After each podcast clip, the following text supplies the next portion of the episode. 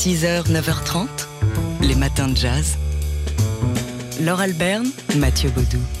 Alors nous, on est content de partager des, choses avec vous de bon matin, d'autant que peut-être si vous êtes là à 6h44, vous n'y êtes plus aux alentours de 9h. Alors voici ce qui s'est passé hier vers 9h. Ça faisait euh, une vingtaine de minutes que dans le studio, on avait un être euh, survolté. C'était le pianiste et chanteur John Baptiste. Oui, une tornade dans le studio, John Baptiste, euh, qu'on a réussi à interviewer plus ou moins. Oui, euh, plutôt moins que plus d'ailleurs. Pendant 20 hein. minutes. mais il y avait une certaine énergie dans le studio et on n'a pas pu empêcher cette énergie s'exprimer, de s'exprimer comme il se doit au piano et au micro de TSF Jazz. Voilà, il faut qu'on vous dise quand même pour le off que John Baptiste avait dit qu'il ne jouerait pas. Hmm. Et puis finalement, il a vu le, piano et ça a donné ça. C'était juste après les infos de 9h qu'on a fait vers 9h07 à peu près. Euh,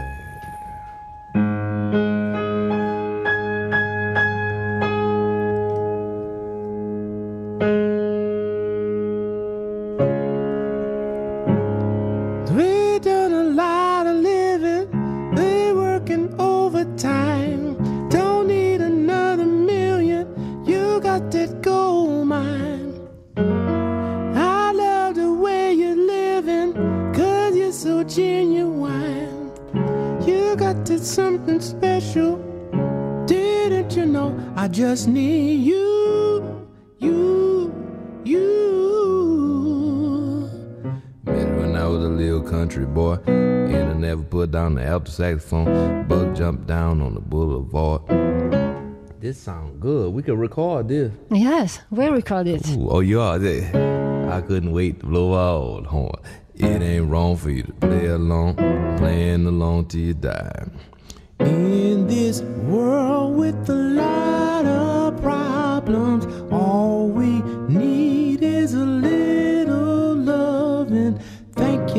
thank you. Oh, you make me thank you, thank you for your love. We've done a lot of living, we're working overtime. Don't need another million. You got that gold mine. I love the way you're living, cause you're so genuine. You got that something special, didn't you know? I just need you, you, you. When I was a little nappy head boy, and I never put down the pork chop and something. Then fell in love on the boulevard.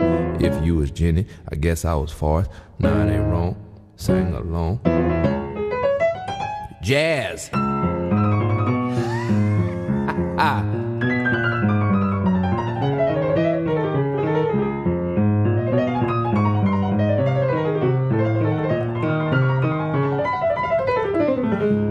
In this world with a lot of problems, ooh, all we need is a little loving. Thank you, thank you. Oh, you make me thank you, thank you for your love. We've done a lot of living, we're working overtime. Don't need another million, you got that gold mine. I love the way you're living, cause you're so genuine. You got that something special? I just need you.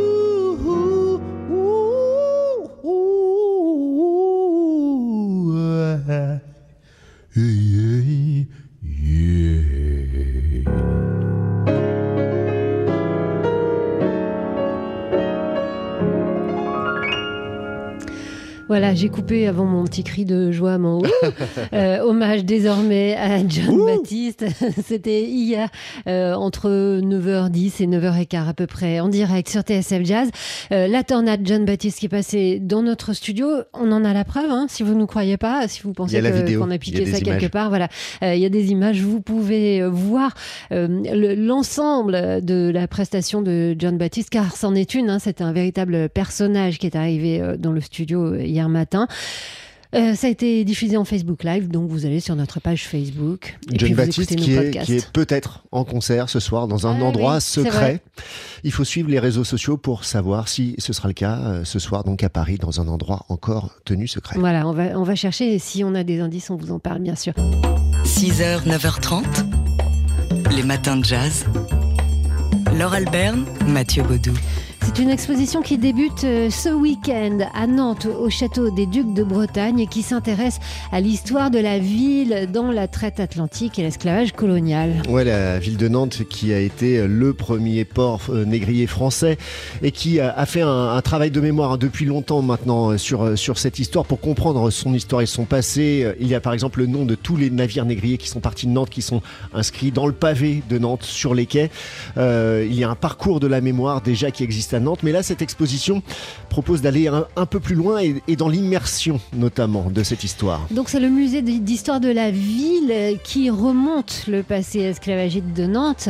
Euh, et, le public va pouvoir euh, découvrir des dispositifs multimédia euh, qui, qui, qui, regardent, qui permettent de voir d'un nouvel œil, d'un œil éclairé, eh bien, la collection du musée.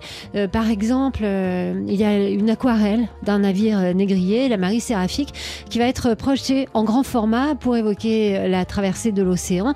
Et plusieurs euh, projections commentées vont permettre de comprendre l'enjeu d'autres toiles, comme par exemple une toile qui figure une famille nantaise avec des esclaves au XVIIIe siècle. Une histoire qui a encore des impacts aujourd'hui et justement la fin de l'exposition nous montre quelles sont aujourd'hui les scories de cette histoire de l'esclavage et de la colonisation, en faisant le lien avec les violences policières aux États-Unis, ou comment la colonisation continue d'irriguer nos, rapports au, territoire et au monde, avec euh, bah, ouais, ce, lien entre le, passé et le présent? L'abîme, Nantes dans la traite atlantique et l'esclavage colonial, ça débute ce samedi et c'est jusqu'au 15 juin au musée des Ducs de Bretagne à Nantes.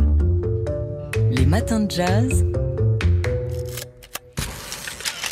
de l'œil à l'oreille. Et c'est le moment qu'on attend toute la semaine de retrouver Fabien Simode, le rédacteur en chef du magazine d'art L'œil. Mais où est la maman? C'est la question que les gardiens du musée de Tessé au Mans entendent à longueur de journée devant le portrait de famille, un tableau de grand format, 1m60, peint au début du 19e siècle, qui représente une famille bourgeoise avec ses quatre enfants et leur papa. La composition est traditionnelle hein, pour le genre. La petite fille est assise à son piano, tandis que les trois garçons entourent leur papa de leur affection dans leur beau costume du dimanche. Traditionnel, sauf que le père est mal rasé, en bras de chemise et qu'il manque quelqu'un, la mère. À voir les regards triste des personnages, on imagine que celle-ci est décédée.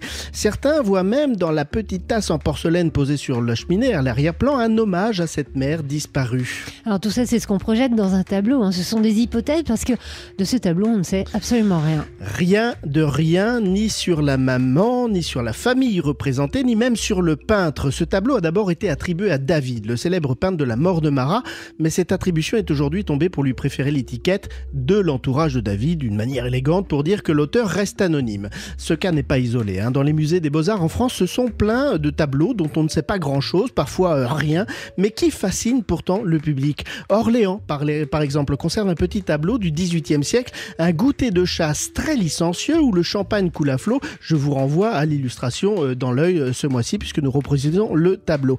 longtemps attribué à Watteau, ce tableau est aujourd'hui tombé lui aussi dans l'anonymat. Le public l'adore tellement que le musée l'a choisi pour illustrer ses affiches de communication. À Rouen, où vous étiez vendredi, euh, TSF Jazz, c'est une autre toile du XVIIe siècle, une jeune fille sur son lit de mort qui intrigue les visiteurs, comme les spécialistes d'ailleurs. Une, inscription pardon, indique en effet que la personne est décédée deux heures plus tôt, à l'âge de 25 ans, mais ne dit rien de la demoiselle, des circonstances de sa mort, ni encore une fois de l'artiste. Or, ce tableau est étonnant. D'ordinaire, les défunts étaient préparés pour leur portrait mortuaire. Là, au contraire, notre inconnu a les yeux grands ouverts et les mains tordues par la souffrance. Qu'a voulu nous dire le peintre? Eh ben, mystère et boule de gomme, un mystère qui perdurera tant que l'on n'aura pas identifié son auteur. Alors, l'œil mène une enquête hein, sur les chefs-d'œuvre oubliés de nos musées, enquête qui est au cœur du nouveau numéro disponible chez les, kiosquiers et dans, enfin, dans tous les bureaux euh, de presse. Donc. Les matins de jazz De l'œil à l'oreille. Et le rédacteur en chef euh, du magazine D'Arleuil est de retour, Fabien Simode. Et oui, on commence par une vente insolite. Vendredi dernier, les petites filles d'Al Capone ont mis aux enchères euh, des objets ayant appartenu au chef de la mafia de Chicago. Parmi ces objets, une montre à gousset, des souvenirs et un pistolet calibre 45. Alors le Colt était estimé 150 000 dollars et il est parti pour 860 000 dollars, soit l'équivalent de 750 000 euros. Soit un quart aussi de la valeur totale de la vente qui a dépassé les 3 millions de dollars. Pas on, mal, hein On connaît pas la, la fortune initiale d'Al Capone, mais enfin là, c'est pas mal. Un nouvel effet du Covid. Oui, un triste effet. La FIAC, la Foire internationale d'art contemporain, ouvre ses portes la semaine prochaine à Paris. Un événement que les équipes organisatrices n'auront pas le cœur à fêter puisque l'on vient d'apprendre qu'elle fusionnait avec celle de Paris Photo en novembre. Alors la fusion de ces deux équipes est due aux pertes liées au Covid, hein, dit l'organisateur, et ce sont tout de même 235 postes sur 600 qui vont être supprimés. C'est un effet aussi du Covid. Vous ne nous emmenez pas au musée, mais sur une plateforme, la plateforme euh, Arte Concert. Oui, pour voir euh, l'opéra La Fosse euh, de Frank Kropchik et Christian Boltanski, l'artiste dis disparu, pardon, le plasticien cet été. moi, j'ai eu la chance d'y assister en direct. c'était mardi soir, pendant qu'Ibrahim Malouf était au Duc des Lombards, et c'était au Centre Pompidou, dans le parking du, du, du, Centre Pompidou. Et vous pouvez voir cette projection sur Arte Concert. Alors, c'est très sombre, c'est de la musique contemporaine. Nous ne sommes pas dans le jazz. C'est très sombre puisque c'est Christian Boltanski, mais c'est vraiment un, un événement à ne, pas, louper. Et vous êtes allé voir Ibrahim après.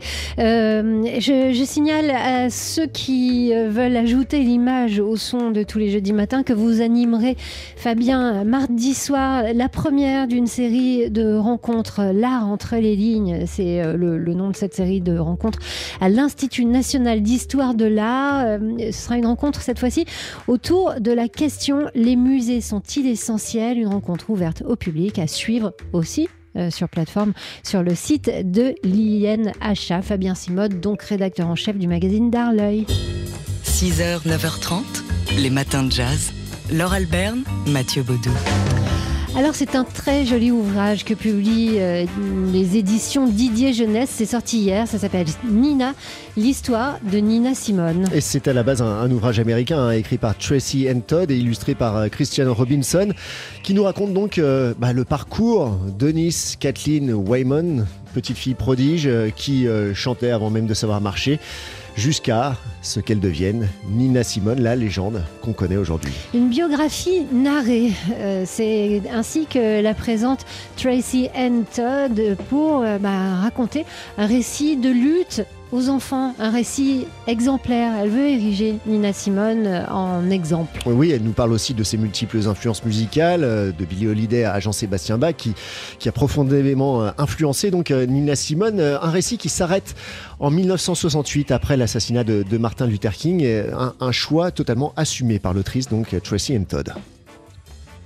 I mean, this is such a slice. I mean, we didn't we didn't talk about her mental health issues. We didn't talk C'est vrai que c'est juste une tranche de vie. Um, you know, Nous n'avons pas parlé de ses problèmes de santé mentale.